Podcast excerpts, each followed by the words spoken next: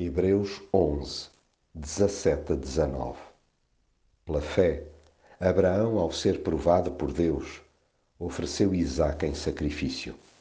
Aquele a quem Deus tinha feito as promessas, ofereceu o seu único filho em sacrifício. E foi precisamente a respeito desse filho único que Deus lhe tinha dito: É por meio de Isaque que há de vir a tua descendência. Abraão sabia que Deus tinha poder para dar vida ao seu filho, mesmo depois de morto. E, em certo sentido, Abraão recuperou o seu filho, arrancado à morte. Há figuras na história que demonstraram em momentos de alta tensão a dimensão da sua fé em Deus. A capacidade para sacrificar o que de mais precioso tinham na vida catapulta-nos para um patamar excepcional de lealdade a Deus. É gente desse calibre que nos ensina a confiar para lá das evidências.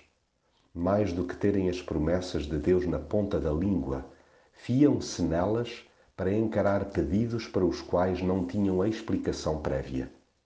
Aquilo que não entenderam à primeira vista foi posteriormente percepcionado por se renderem à alta e perfeita perspectiva de Deus resolveram depositar no seu colo o que anteriormente ele mesmo lhes tinha posto no regaço.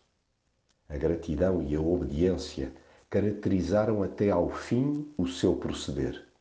Sobretudo tinham esperança que, ao dar primazia total a Deus, ele acabaria por operar o milagre da vida. Daí terem o privilégio de ver com os próprios olhos o fruto da fé.